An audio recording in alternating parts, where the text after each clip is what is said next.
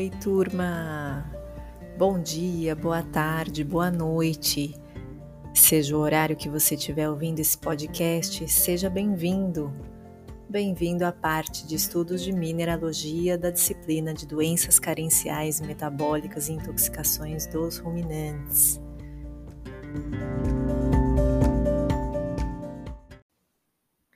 E nessa primeira parte do estudo da mineralogia, eu escolhi abordar para vocês, em um primeiro momento, um macromineral. Macromineral não menos importante que os outros, que é o cálcio. Sabe-se que o cálcio atua de uma forma é, conjunta com fósforo e magnésio. Mas eu vou falar para vocês de uma doença muito recorrente na, do, na clínica de ruminantes, principalmente nas clínicas das doenças metabólicas, que é a hipocalcemia. Quando eu falo para vocês sobre o cálcio, e o cálcio, lembrando, é um macromineral, o cálcio vem o que na cabeça de vocês? Eu aposto que vocês agora devem estar pensando. Cálcio, leite, aquelas propagandas, né? Leite enriquecido, seja leite em pó, leite UHT, leite de caixinha, né? Primeira imagem que vem à nossa cabeça talvez seja do leite. Eu posso estar errada, mas pelo menos na minha vem o leite. Então a gente está num caminho certo. E já que a gente está na aula de ruminantes, então aonde mais a gente poderia encontrar um quadro de hipocalcemia? Muito mais comum nas vacas em período de lactação. Então saibam que hipocalcemia é encontrado muito mais é, nesse tipo de animal em lactação. Mas onde mais se encontra o cálcio no organismo? Somente no leite? Não, né? O, o cálcio principalmente pode ser encontrado nos ossos, ossos e dentes, mas 99% do cálcio no organismo é encontrado no esqueleto. 1% apenas é encontrado no plasma, ou seja, no líquido extracelular. E quais são as funções do cálcio no organismo? O cálcio tem importantes funções no organismo. Então, como faz parte de 99% da matriz, da, do, do esqueleto, ele é encontrado na matriz óssea. O cálcio também é muito importante na estabilização de membranas celulares, já que ele é, é um importante componente de células musculares e de nervos.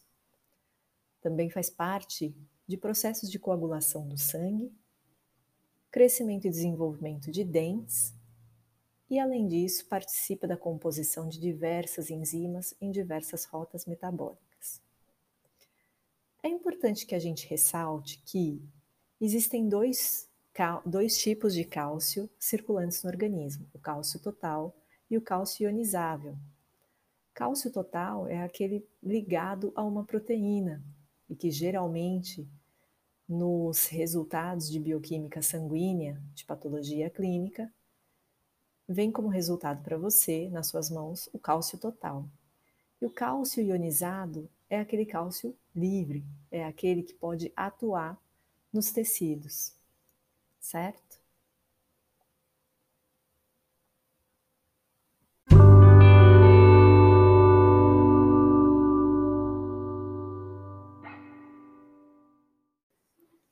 Muito bem. Então, a hipocalcemia nada mais é do que a queda nas concentrações de cálcio ionizável do organismo do animal. Em termos bem básicos falando, é um desequilíbrio que acontece entre o cálcio que sai no leite em grande quantidade e o cálcio que é mobilizado das reservas corporais do animal. Ou seja, o animal não consegue repor essas quantidades de cálcio de forma necessária para atingir é, a quantidade de cálcio que está sendo demandada. Muito bem, as próximas perguntas que devem surgir na sua cabeça devem ser: quando isso ocorre e por que isso ocorre? Quando? Resposta: na maioria das vezes, no início da lactação. Então, se você for pensar numa vaca em gestação que pare o bezerro, no momento em que ela pare o bezerro, ocorre a descida do leite. E se a gente for pensar numa vaca que produza 10, 15, 20, 25 litros de leite dia, imaginem a grande quantidade de cálcio que é mobilizado pela, pela glândula mamária de forma, momentânea, de forma instantânea, certo? De forma abrupta. Uh, e por que isso ocorre? Na grande maioria das vezes, porque há um desequilíbrio metabólico em que ela não consegue, em que o organismo animal desse, desse animal não consegue fazer a mobilização das reservas de cálcio de forma adequada a atender essa grande quantidade de cálcio demandada.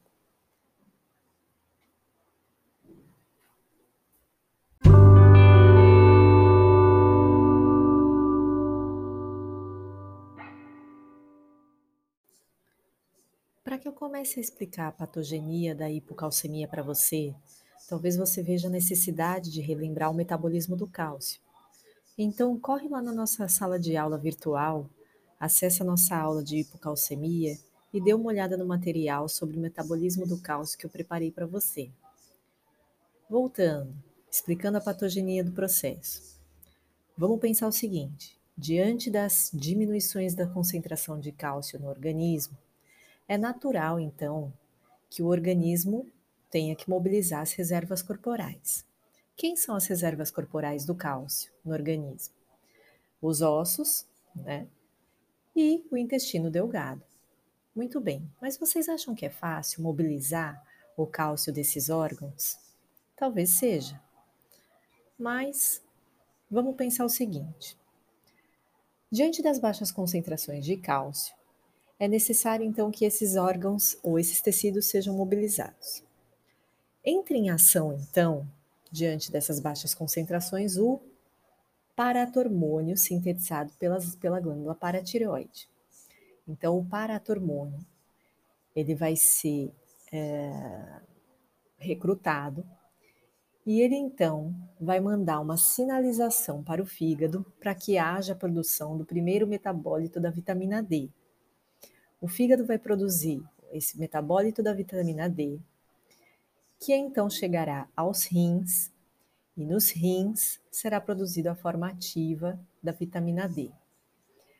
A vitamina D, então, vai viajar até o intestino delgado, onde lá encontram os receptores próprios para a vitamina D, para que então ultrapasse as membranas celulares e aí faça a mobilização do cálcio desses tecidos.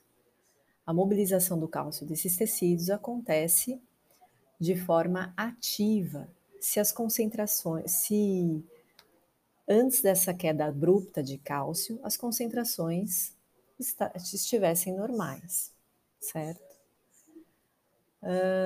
Então, essa mobilização do cálcio acontece de forma ativa, e aí isso, é, as concentrações de cálcio passam a ser é, preenchidas, passam a ser substituídas, certo? Em relação aos ossos, o paratormônio também vai, vai atuar no esqueleto, nos ossos, para que haja reabsorção óssea do cálcio. Mas vejam, apenas se consegue fazer reabsorção óssea se os osteoclastos é que fazem essa mobilização do cálcio pelos ossos, nos ossos. Então, os osteoclastos possuem enzimas que vão degradar a matriz óssea, ou seja, os cristais de hidroxiapatita, e vão liberar, vão liberar o cálcio. Entretanto, osteoclastos não têm receptores para o paratormônio. Só quem tem receptores para o paratormônio são os osteoblastos. Sendo assim, os osteoblastos, então, é que recebem a atuação do paratormônio, que vão sinalizar para os osteoclastos fazerem essa reabsorção. Vocês acham que esse é um processo fácil? Não, não é não. No mínimo, ele demora 48 horas para a mobilização desse cálcio a partir dos ossos. E, por parte do, intestino delgado, ele demora cerca de 24 horas num mecanismo de eh, transporte ativo. É natural que nesse momento você pense o seguinte: é preciso que haja uma mobilização mais rápida das reservas corporais em nutrir de cálcio os tecidos-alvo. Pois bem, e eu te respondo o seguinte: é preciso mesmo. e é preciso que a gente que seja preparado para esse animal, uh, que o intestino delgado desses animais estejam aptos a fazer um transporte passivo do cálcio pelo, pelas células, pelas membranas celulares desse tecido. Então, a grande chave é o transporte passivo, preparar esse tecido para o transporte passivo do cálcio, para que a mobilização seja mais rápida. Um dos maiores erros do tratador ou do produtor rural nesse final de gestação para as vacas de alta produção é suplementar essas vacas com cálcio ou com aquelas dietas que a gente diz dietas alcalogênicas. Vixe, agora eu causei uma confusão na sua cabeça. Não, mas espera aí, deixa eu te explicar. A maioria dessas suplementações alimentares para os ruminantes, eles são compostos por minerais, por elementos, certo? Na maioria das vezes, por potássio e sódio, também por cálcio e também por cloretos e sulfatos. Então vejam, eu ressaltei para vocês alguns elementos que são cátions e ânions. Cátions, o cálcio, o sódio e o potássio. Ânions, cloreto e sulfato, certo?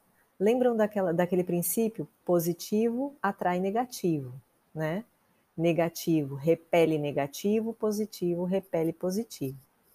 Então vejam, Nesse final de gestação, por que eu digo que é um erro ele suplementar com cálcio? Porque se quanto mais cálcio ele tiver circulante na circulação sanguínea, menor a possibilidade dos tecidos mobiliz se mobilizarem e fornecerem o cálcio para a circulação sanguínea. Na verdade, ele precisaria de um ânion né, para puxar esse cálcio do interior das células ou do interior do lúmen intestinal.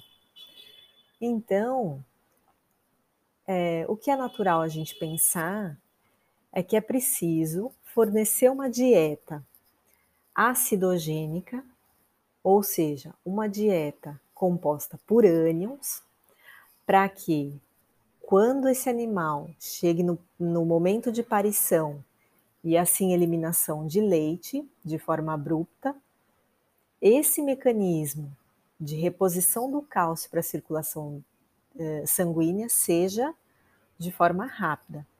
Sendo assim, os suplementos alimentares eh, baseados ou eh, complementados com purânions, sulfato e cloreto, é muito mais vantajoso ou é muito mais desejável para que o transporte de cálcio seja facilitado para a circulação sanguínea.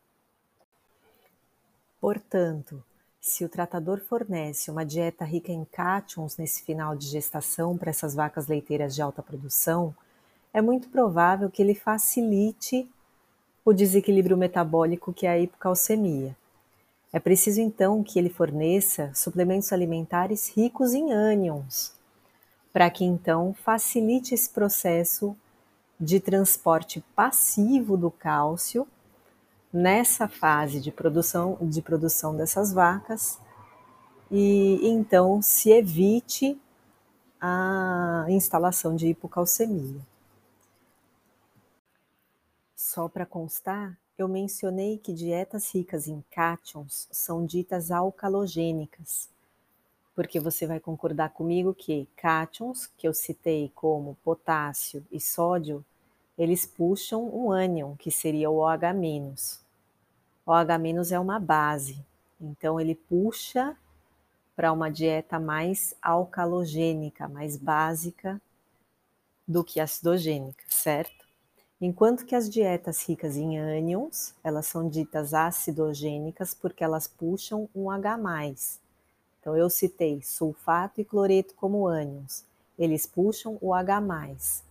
Essas dietas aniônicas são acidogênicas porque elas têm esse caráter de puxar H+, e por isso ter um caráter acidogênico. Portanto, no final da gestação, você acha que a gente tem que dar, ou que é necessário, é recomendável que a gente forneça uma dieta acidogênica ou alcalogênica no final de gestação? Vamos responder essa pergunta no nosso formulário teste? Te espero lá. Portanto, para fechar essa explicação da patogenia do processo, essas dietas catiônicas favorecem a instalação do processo de hipocalcemia. Essas dietas catiônicas, elas não deixam que os tecidos se sensibilizem para que haja o transporte passivo do cálcio para a circulação sanguínea. É necessário, então, que, que seja fornecido dieta aniônica para que os tecidos fiquem sensibilizados, os tecidos que eu digo, o intestino, as células intestinais fiquem sensibilizadas para o transporte passivo do cálcio para a circulação sanguínea e assim atender a demanda tecidual para corrigir todo esse processo metabólico instalado.